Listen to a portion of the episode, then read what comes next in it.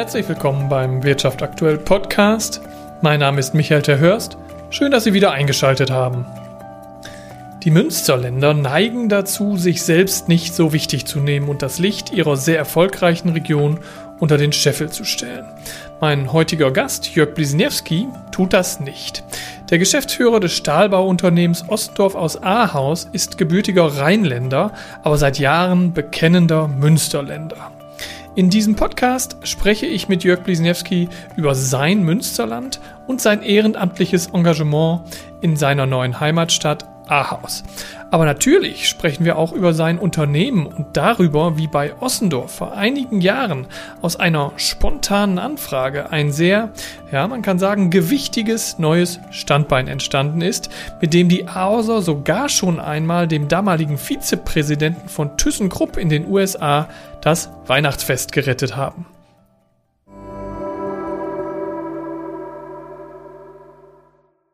Ja, herzlich willkommen, äh, Jörg Pisniewski zum Wirtschaft aktuell Podcast. Schön, dass wir heute bei Ihnen im Unternehmen zu Gast sein dürfen. Ja, gerne. Dankeschön, dass Sie gekommen sind.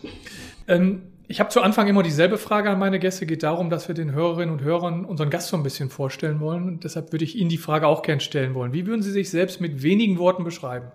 Mit wenigen Worten selber beschreiben ist immer ein bisschen schwierig, aber ich versuche es mal. Ähm ich bin von Grund ein, von meiner Grundeinstellung her ein Pragmatiker. Also ja. mehr ähm, liebe ich das Getane als das Gesprochene ähm, grundsätzlich. Und dann bin ich von meiner Grundausrichtung mehr so dieser technisch ausgelegte Typ und nicht so dieser philosophische Schönschwätzer, hoffe ich zumindest. und ähm, mehr, ja, wie gesagt, endet im Pragmatismus. Mhm. Was ist genau Ihre berufliche Ausbildung und Ihr Werdegang gewesen? Ursprünglich bin ich mal Bergmann gewesen. Oh, vor ganz langen Jahren. Sind Sie noch eingefahren? Ja, ich, ja klar. Ich, ich, ich habe eine Ausbildung gemacht im Bergbau. Ich komme ja, wie man meiner Stimme entnehmen ja. kann, dem Rheinland.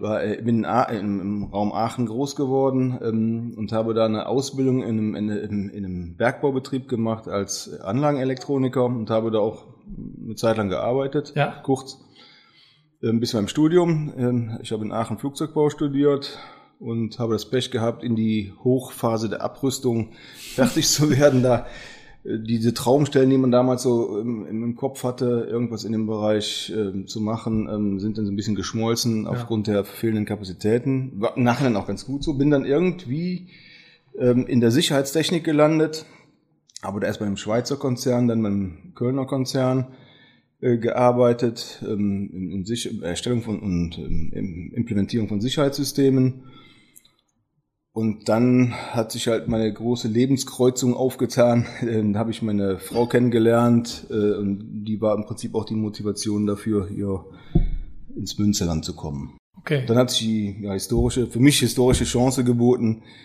den Familienbetrieb quasi in der Geschäftsführung zu übernehmen. Hm. Und das ist im Prinzip so mein Werdegang, wie ich nach Ahaus. Aber sind auch schon einige Jahre hier mittlerweile. Ja, ich bin seit 2000. Ja. Seit 2000 bin ich in Ahaus. Okay. Wenn man sich mal die Zahlen mal vor Augen führt, ist es doch schon eine Strecke. Und eingehe eingeheimatet. Mit eingeheimatet. Ja, Ahaus ist auch meine Heimat. Also ja. ich bezeichne Ahaus auch gerne und im besten Gewissens als meine Heimat.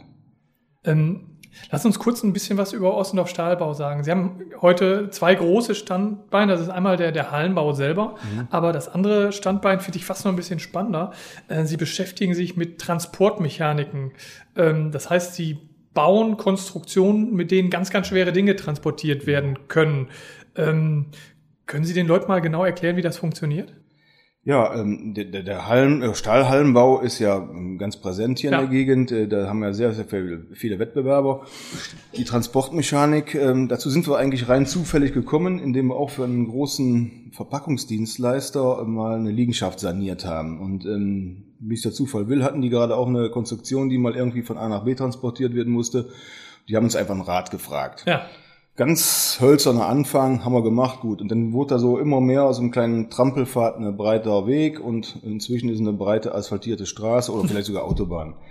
Wie viel ähm, Prozent äh, Ihres Umsatzes machen Sie mit? Das schwankt, das ist von Jahr zu Jahr unterschiedlich. Ähm, also in, in der Regel äh, kann man so über den Daumen sagen, so ähm, ja, letztes Jahr war es ein bisschen prozentual untergeordnet, haben wir vielleicht 60 äh, Prozent Hallenbau und 40 äh, hm.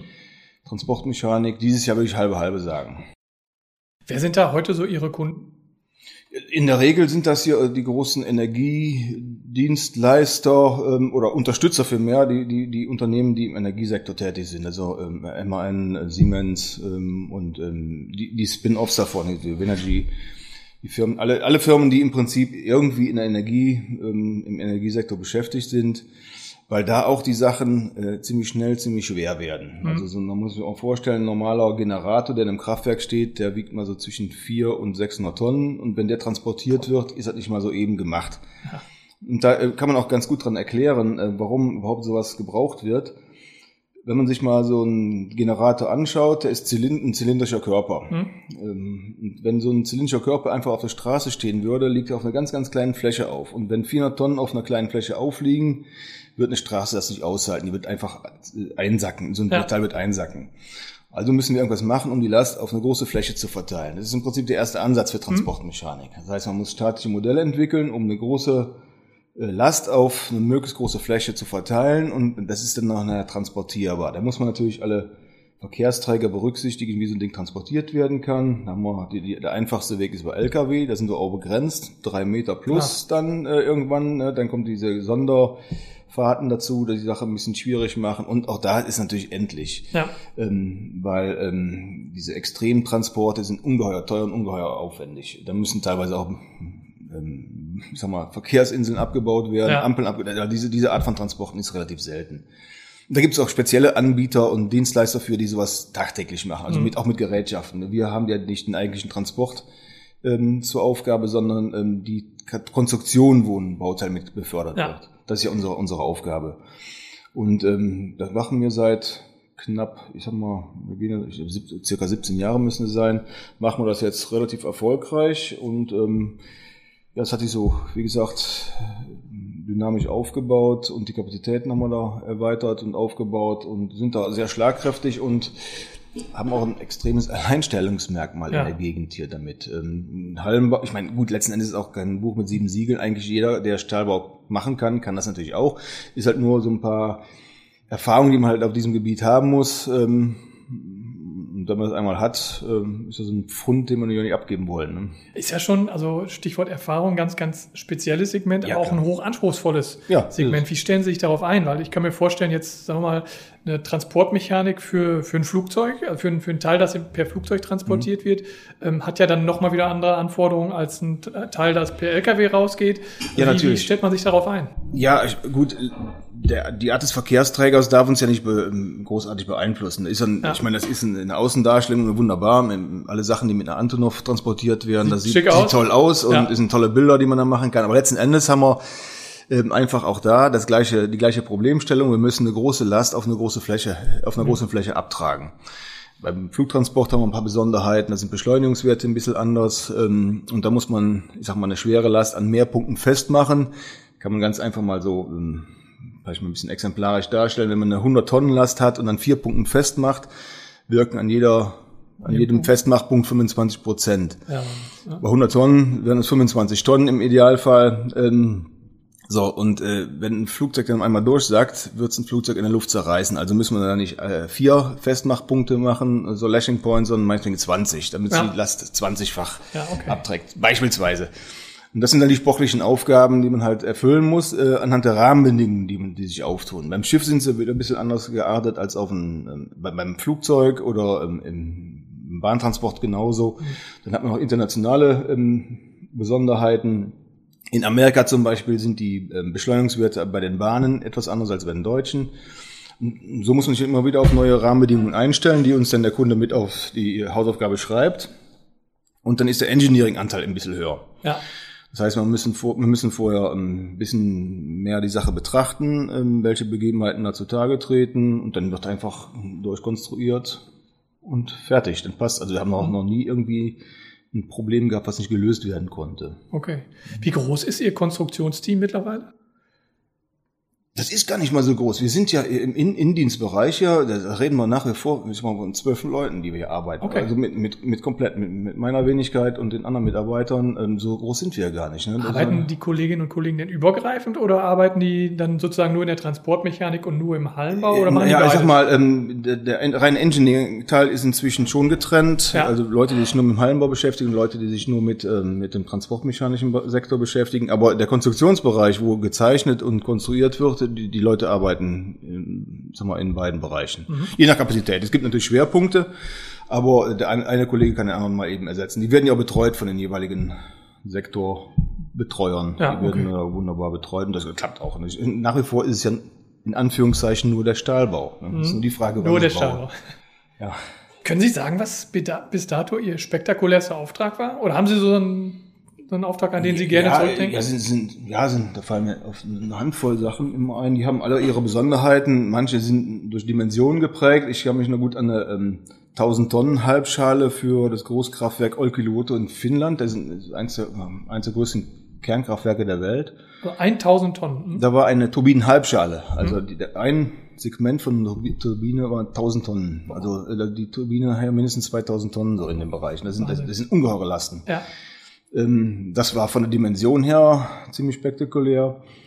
Ähm, dann haben wir Sachen, die durch die Transportart, äh, ich kann mich an so einen tollen Transport, das war eine tolle Sportaufgabe auch für unser Statikteam, eine relativ mittelgewichtige Turbine, die wog irgendwas an, ich glaube 114 Tonnen. Mittelgewichtig, ja. Ja, ich meine, in, dem, in den Bereichen ist das ja. mittelgewichtig. Also ja. ähm, die musste transportiert werden. Das heißt, es war eine, eine Hochdruckturbine. Also Hochdruckturbinen sind klein und Niederdruckturbinen sind groß. Und mhm. die Hochdruckturbinen äh, die ziemlich viel Masse auf einen kleinen Punkt bindet und dann äh, ist das die kleine Antonov gewesen, die konnte im Bereich irgendwas an äh, maximal 140 Tonnen zuladen.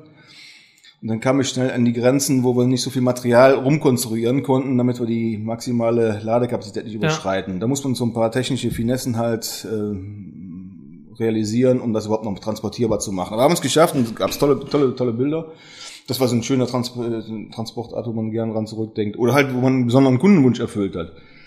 Ähm, wir haben ein, äh, eine Anfrage bekommen, die kam über einen Spediteur. Ähm, das war vor, ich glaube, das war Anfang 2000er, äh, 2010er Jahre gewesen sein. Der äh, Vizepräsident von ähm, ähm, ThyssenKrupp Amerika. Hm? Die hatten äh, einen besonderen Kunden ähm, oder einen Kundenstamm äh, aus drei ganz namhaften Unternehmen ähm, und äh, da ist eine Gesenkwellenschmiede ausgefallen. Und ähm, die Kurbel, die das ganze Ding angetrieben hat, ähm, gab es nur dreimal auf der Welt. Ah, okay. Eine kaputt Amerika und zwei in Europa. Und eine davon gütigerweise in Deutschland. Äh, und das Ding musste einfach nur ah, hoppla, hopp nach Amerika, weil ungeheure Konventionalstrafen dran hingen. Und ähm, ja, das Ding haben wir halt, ähm, der hat verschiedene Firmen abgeklappert und hat sich keiner richtig dran getraut. Und ähm, der gute Mann kam nach Ankündigung zu uns und während er seinen Kaffee geschlürft hat, haben wir in der Zwischenzeit Transportzeichnungen erstellt. Und der, der, hatte fast Freudentränen in den Augen. Wir haben oh. ganz tollen Dankesbrief noch von dem bekommen. Und äh, Heiligabend hat, es, hat die Antonov in, da konnte ich noch in, in Frankfurt gestartet mit seiner Gesenkquellen Kurbelwelle an Bord. Das war so haben sie das Weihnachtsfest gerettet. Ja, ja, im wahrsten Sinne des Wortes. Ja. Also da, da hing echt, ähm, ich meine, das Ding war äh, für uns 19 äh, Tonnen ist Peanuts für ja. uns. Ne? Und ähm, das Ding äh, war also ungeheuer wichtig für den, weil äh, das da hing, glaube ich, Caterpillar mit dran und äh, John Deere. Ja, und wenn die ja. ganz großen Kunden da anfangen zu husten, dann geht's auch so einen großen Lieferanten an Kragen halt, ja. weil die Konventionalstrafen ungeheuer sind. Okay. Das, war so, das sind so Sachen, wo man gerne dran zurückdenkt, wo man Besonderheiten halt mal abwickeln konnte. Halt, ja. Ne? Ähm, Besonderheit zu Ihrer Person ist es, wir haben das eingangs schon so ein bisschen gehört, Sie sind Rheinländer, sind jetzt hier nach Aarhus gekommen, fühlen sich hier, haben Sie gerade gesagt, auch mittlerweile heimisch. Ähm, und Sie haben im vergangenen Jahr auch erstmalig hier für den Stadtrat in äh, Aarhus für die CDU kandidiert und Ihren Sitz gewonnen. Äh, was hat Sie an dieser Aufgabe gereizt? Ist ja jetzt auch kein Thema, was wenig zeitintensiv ist. Ne? Ja, natürlich. Ich meine, da muss man sich im Vorfeld darüber im Klaren sein. Aber auf der einen Seite, ähm, was ich nicht mag, ist diese reine Konsumentenhaltung. Es sind ja viele Leute, ja. die ähm, alles haben wollen, äh, für die alles selbstverständlich ist. Ähm, und nur meckern und meckern und meckern, dass alles ja nicht läuft und nicht richtig läuft. Und dann kann man auf der anderen Seite hingehen und sagen, okay, dann versuchen wir mitzugestalten. Ja. Und äh, das war eigentlich die Hauptintention, ähm, das mitgestalten zu wollen. Und da hat man die Möglichkeit, auf einer kleinen Ebene mitzugestalten im, im kommunalen Bereich. Also wir diskutieren hier nicht äh, NATO-Einsätze, sondern ja. hier äh, Sportplätze und äh, städtische Begebenheiten und Straßen. Ähm, aber es macht trotzdem ungeheuer Spaß, weil es eine ganz andere Aufgabenstellung ist. Mhm. Ähm, aufgrund Ihrer Funktion als Ratsmitglied, aber auch als Privatperson sind Sie seit einigen Monaten, wenn ich das richtig verfolge, relativ häufig auch bei Facebook aktiv. Ähm, was ich da feststelle, ist, sie kommentieren relativ viele Dinge und führen da aber auch äh, durchaus handfeste Diskussionen. Haben Sie sich im Vorfeld darüber irgendwie einen klaren Gedanken gemacht, mit welcher Strategie Sie an, an diese Facebook-Thematik rangehen wollten? Nein, ich meine, jetzt ja Fluch und Segen hängt ja ziemlich eng beieinander. Ja. Auf der einen Seite ist es ein heute ähm, nicht zu vernachlässigender Kommunikationssektor der ist in der Tat mit wahlentscheidend, muss man ganz klar sagen. Gerade jetzt, ne? Gerade jetzt. Ja. Ähm, aber auf der anderen Seite natürlich auch der Fluch ähm, dieser Medien. Ähm, da kann ja jeder ungefiltert inzwischen mehr oder weniger, ähm, das kommt ja auch so langsam in Gang, dieses Filtern, mhm. ähm, rausplärren, ob es richtig ist oder falsch. Und äh, man muss sich wohl entscheiden. Und ich bin da manchmal noch ein bisschen fahrlässig, dass ich mich mit dem einen oder anderen zu viel auseinandersetze, wo man, wo viele mir auch sagen, lass dein Troll doch einfach Troll sein, da muss nicht immer darauf reagieren. Aber ja. ab und zu, da juckt halt das Messer in der Tasche. es gibt halt manchmal Sachen, die kann man nicht unwidersprochen ja, lassen. Auch ähm, wenn sie wirklich komplett an den Haaren herbeigezogen sind. Es gibt auch so ein paar Spezies hier in der Umgebung, die immer wieder mal gerne so einen raushauen und da kann ich nicht anders, da ist irgendwie so ein Instinkt, der plötzlich wach ja. wird, da muss man einfach zumindest widersprechen, wenn es totaler Unfug ja. ist.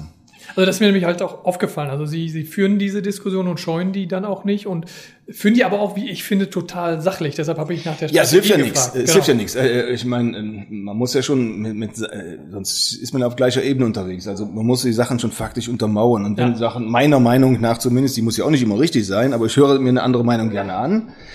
Und ähm, ich lasse mich auch gerne von anderen Meinungen überzeugen, wenn die Argumente stimmen. Ähm, und wenn sie eben nicht stimmen, versuche ich meine vorzubringen. Und irgendwann läuft sich eine Diskussion tot. Ja. Ähm, das ist ja auch so diese Krankheit äh, in, in ja, was heißt Krankheit, aber es ist eine Begebenheit, dass sich ja kaum Leute überzeugen lassen, sondern jeder bleibt bei seiner Meinung ja. und viele Diskussionen laufen sich einfach tot, jeder bleibt bei seiner Meinung und am Schluss. Dann braucht man es eigentlich fast gar nicht mehr führen, ne? Ja, ist wohl so eine, so eine Begleiterscheinung. Ja. Ähm, aber man hat zumindest mal versucht, ähm, eine andere Meinung, einen anderen Standpunkt klar zu machen und sich vor allem eine andere Meinung anzuhören. Das ist ja wichtig, dass man sich nur nicht, und das ist allerdings auch die Gefahr bei diesen äh, sozialen Medien, dass man sich schnell in einer Blase bewegt und, und mhm. man selber auch nur die Sachen wiedergespiegelt bekommt, wo man sowieso unterwegs ist. Das, das heißt, ist, man ist unnötigerweise bestärkt oftmals in seiner Meinung, weil mein ganzes äh, soziales Umfeld in dieser, in diesem Medium ist im Prinzip konform mit meiner Linie. Das ist die große ja. Gefahr. Und ich glaube, das ja. ist auch für die andere Seite die Gefahr, ähm, dass sich viele Leute in irgendwelchen wilden, kruden Sachen manchmal so verstricken. Ähm, weil bei denen ist ja genauso. Ne? Aber gut und böse kann man dann, muss jeder für sich selber werten. Ne? Also meine Meinung wäre auch da, dass es vielleicht nicht ganz dumm wäre, den Algorithmus ein Stück weit zu öffnen.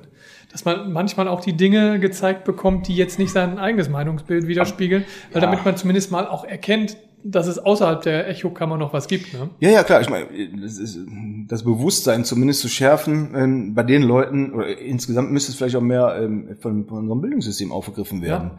Es ist ein wesentlicher Bestandteil geworden inzwischen, dieses Social Media, die ganze Social Media Bereich. Ähm, vielen Leuten müsste einfach präsenter werden, wie die Dinge funktionieren. Ja. Letzten Endes sind das kommerzielle Unternehmen, die verdienen ein ungeheures Geld mit. Und äh, die werden ihren Algorithmus da nicht ändern, nur weil wir es gerne so haben. Genauso wie Coca-Cola wird ihre, ihre Rezeptur auch nicht ändern, weil, weil es zu süß ist. Ne? Also ähm, da wird Geld mit verdient, muss man sich auch im Klaren sein. Und wir nutzen das Ganze. Das ist äh, für viele maßgeblich mit in ihr ähm, ganzes ähm, unternehmerisches Modell mit eingearbeitet. Wir arbeiten auch in manchen Bereichen damit. Ähm, und dementsprechend muss man sich einfach darauf einlassen, wie diese Dinger funktionieren. Das heißt, man muss sie versuchen, für sich nutz, zu nutzen. Man muss sich doch mal im Klaren sein, wie sie funktionieren. Sie ja. bedienen halt alle Seiten halt. Ne? Was ärgert Sie denn am meisten, wenn Sie so morgens oder abends durch Ihre Facebook-Timeline scrollen? Oh, es ist ärgert. Inzwischen ärgert einen so nicht mehr, ähm, wenn äh, Sachen... Ähm, diese von Hölzchen auf Stöckchen Mentalität ohne, ohne jeglichen Hintergrund. Ne? Wenn man ähm, zu irgendeinem Missstand oder zu, zu irgendeiner The Thematik äh, sich mal äußert äh, und aufgrund fehlender Argumente werden komplett auf andere ähm, Argument, äh, Argumentationsschienen abgelenkt, die ja gar ja. nichts mit, ursächlich mit zu tun haben. Und am Schluss hat man eine Diskussion geführt, äh, die völlig an, am Thema vorbeigeht. Das ärgert mich manchmal fürchterlich. Aber gut, was ist ärgern? In, inzwischen auch nicht mehr. Man, man hat so, man akzeptiert, wie es funktioniert. Haben Sie denn für sich einen Weg gefunden, wie Sie dann mit solchen Dingen umgehen? Oder lassen Sie dann wirklich liegen und ist egal? Ja, irgendwann muss man auch mal ab äh, gut sein lassen. Ähm, es fällt mir manchmal noch schwer. Äh, meine ganzen, äh, auch in der Fraktion, die Kollegen sagen, ja komm, don't feed the troll. Ja. Äh, das, das, und ich, ich kann nicht immer. Ist manchmal, da, da ist irgendwie mir, nee, da wird noch was wach und sagt, nee, da muss man noch mal gegenhalten. Ja. Und ich ärgere mich mehr über mich selber, dass ich darauf reagiert habe. Ähm, auf der anderen Seite, ähm, ein Stück von Befriedigung bleibt über, weil man zumindest manche Sachen nicht unwidersprochen lassen hat. Ich finde, das ist auch trotzdem nicht unwichtig. Don't feed the troll Troll haben Sie gesagt. Auf der anderen Seite sind ja nicht nur die Trolle da unterwegs, sondern auch Zuschauer und ja, ja, mit genau. äh, Leute, die das mitkonsumieren, an die äh, solche Nachrichten dann ja auch rausgehen. Also insofern ähm, finde ich, man füttert da nicht nur den Troll. Nee, es erweitert allerdings auch Kreise, jetzt auch unabhängig ja. mehr von politischen Sachen. Also ich bin, habe mich irgendwann mal so ein bisschen dieser Drohnenfliegerei so gewidmet ja. und ähm, habe da inzwischen noch wunderbare Kontakte und äh, ähm, Erfahrungen, ja. von wo man profitieren kann. Also das sind so ein paar Sachen, in, in andere Lebensbereiche hinein, da kann man durchaus auch bereichernd unterwegs sein. Es ist ja. nicht immer nur den ganzen gesellschaftlichen oder politischen Umfelden. Sind wir fast schon äh, am Ende unseres Podcasts angekommen, Herr Blisniewski. Zum, zum Abschluss habe ich immer äh, Satzanfänge, die ich vorab formuliert habe, und ich würde Sie bitten, diese Satzanfänge zu vervollständigen. Ich versuch's. Meine Vision für die Ossendorf GmbH ist uns so auszurichten, dass wir, ich sag mal, auf dem großen, sich komplett verändernden Markt noch mit äh, gut zurechtkommen können. Das heißt, wir müssen uns von klein klein ein bisschen abtun und uns den wirklich, wirklich wichtigen Themenstellungen widmen. Mhm. Das ist und das ist meine Vision, dass wir im Transportsektor noch wesentlich stärker werden. Mhm. Die größte Herausforderung für Unternehmen ist die augenblickliche Situation einigermaßen mit dem kühlen Kopf zu äh, vorauszuschauen. Also wir haben da geht ja ganz vielen um, um, Unternehmen der Umgebung hier, äh, die volle Auftragsbücher haben, inzwischen aber kurz an, äh, Arbeit anmelden müssen, weil sie kein Material bekommen. Ja. Und die Materialpreisentwicklung ist eine, eine enorme Herausforderung. Und ich glaube, das sind so die Voranzeichen von dem großen chinesischen Tsunami, der über uns hereinbricht. Äh, und okay. ähm, da muss man sich einfach mit auseinandersetzen, was nicht ganz einfach ist im laufenden Geschäft. Wir haben ja zwei Seiten. Wir haben uns als äh, äh, Firma, die es ausführt und wir haben allerdings auch einen Kunden, der es abnehmen und letzten Endes noch bezahlen muss. Ja. Und das ist, birgt so eine gewisse Konfliktsituation. Und da muss man sich einfach darauf einstellen. Wir werden diese Herausforderungen meistern, weil? Weil ich glaube, dass wir äh, am Schluss es schaffen, einigermaßen kühlen Kopf zu bewahren ne? und ein bisschen voraussichtig ohne ähm, Aktionismus zu handeln. Mhm. Meine Gitarre ist für mich Aspirin. Meine Gitarre ist für mich mein Aspirin. Ähm, also nach dem normalen Büroalltag, wenn die Mitarbeiter in der Regel das Haus auch verlassen haben, schnappe ich mir das Ding ab und zu mal und beruhige mich damit ein bisschen. Für die Hörerinnen und Hörer, Sie sind E-Gitarrenspieler. Wie gut sind Sie? Nicht gut. Also das ist nur rein für mich. Ich habe einen Gitarrenlehrer, mit dem plänkle ich ab und zu mal rum und strapaziere seine Geduld. Und äh, mit dem einen oder anderen äh, YouTube-Tutorial halte ich mich da so ein bisschen über Wasser und freue mich über jeden Riff, den ich hinbekomme. Aber ich bin kein Konzertmusiker, will ja nicht mehr werden. Dafür an, an welcher Nummer arbeiten Sie denn gerade? Ach, das sind, das sind immer ganz unterschiedliche Dinge. Ähm, Bluesmusik hat es mir nach wie vor angetan.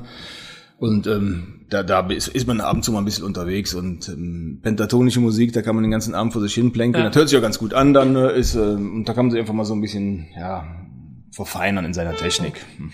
Die beste Band der Welt ist für mich.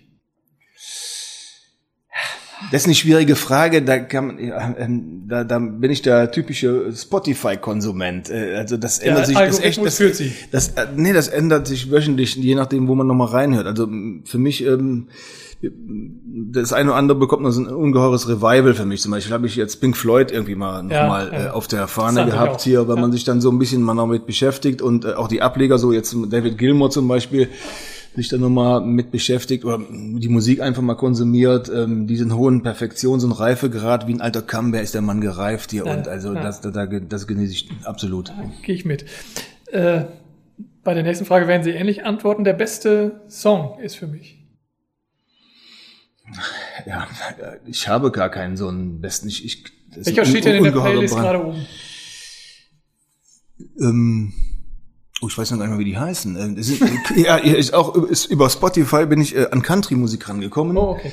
Ähm, und da gibt's ein paar moderne Country-Songstücke, die mir ungeheuer gefallen. Ähm, jetzt, mir fällt der Name gar nicht ein. Ähm, da gibt's ein paar Stücke, die mir echt total zusagen. Und ist eine neue Musikrichtung, wo ich mich so ein bisschen daran festgeklammert habe im Moment. Passend zur neunten äh, Meisterschaft des FC Bayern München. Äh, der FC Bayern München ist für mich kann man jetzt in meinem Alter ruhig sagen, ist schon fast lebensbegleitend. Also ich, ich, ja, ich, ich kann mich äh, gut dran erinnern, als, als ich glaube, mit sechs Jahren im Urlaub, also da war Bayern für mich immer eine große Liebe. Da war das so in Zeiten, wo, wo Georg Schwarzenbeck und, und, und ähm, Franz Beckenbauer und Gerd Müller gespielt haben, so ist für mich immer lebensbegleitend gewesen. Ich bin nicht der gigantische Fußballfan und Enthusiast wie viele andere. Aber ähm, das ist meine große Fußballliebe nach wie vor, ist FC Bayern. Okay. Ist, ist zwar schwierig in der Gegend hier, aber, Ganz schwer vermittelbar äh, bei den trotzdem Leuten. mit Ja. Herzen. Ähm, ich lebe gerne in Ahaus, weil. Weil Ahaus nach wie vor für mich ein ungeheures äh, Erholungspotenzial bietet. Also jetzt nicht auf, ähm, auf rein mentaler Basis. Also ich bin nach Ahaus gekommen und habe noch in Köln gearbeitet. Und der Mhm. Weg, der lange Weg von Köln nach Ahaus war immer für mich wie eine Fahrt in, ins Ur- ja, in, in, in, in Urlaub, in Urlaubsgegend. Ja, okay. Und diesen Charakter hat es für mich nach wie vor. Ähm, hier ist alles ein bisschen ruhiger. Hier funktioniert alles. Hier ist es verlässlicher. Ich muss sagen, also ist einfach, ja, Ahaus ist echt meine große Liebe. Okay. Das darf Ihre Frau nicht hören. Also meine zweite Liebe, sagen wir mal. Der schönste Ort in Ahaus ist. ja, ähm, da muss man auch da pragmatisch sein. Wo halte ich mich am meisten auf? Ist einmal Ihr Büro. mein Büro und mein Zuhause. Die, die zwei Punkte halt. Und Das Okay. ist, und, und vielleicht noch Ratsaal noch. Ah, okay. Der schönste Moment in meinem Leben war bislang. Da gab es drei auf jeden Fall, unangefochten an Nummer eins. Ähm, das war dreimal eine Begebenheit im Kreissaal, meine drei Glaub ich, Töchter, ja. als die zur Welt gekommen Okay. sind. Das ist für mich das absolute Lebenshighlight gewesen. Und die, die drei Punkte. Okay. Mein größter Wunsch für die Zukunft ist. Dass wir es schaffen, die sich spaltende Gesellschaft wieder ein bisschen zurück auf den, auf den Boden der Realität zu bekommen. Ähm, Das wird schwierig werden, weil Pluralismus hat natürlich eigene Wege, aber ich, ich hoffe, dass die Gesellschaft einigermaßen zusammenbleibt und mit Augenmerk sich den wahren Problemen widmet, ohne jetzt in Fantastereien und Wohlfühloasen sich zu bewegen. Schönes Schlusswort. Vielen, vielen Dank, Jörg Bliesner. Gerne. Das war unser Podcast mit dem Ossendorf-Geschäftsführer Jörg Bliesniewski. Wenn es euch gefallen hat, würden wir uns wie immer über eure Likes oder Kommentare in den sozialen Medien freuen. Ihr wollt keine Wirtschaft aktuell Podcast-Folge mehr verpassen? Dann abonniert uns doch ganz einfach in dem Podcast-Portal eurer Wahl. Würde mich freuen, wenn wir uns auch bei nächster Gelegenheit wiederhören würden. Bis dahin, ciao.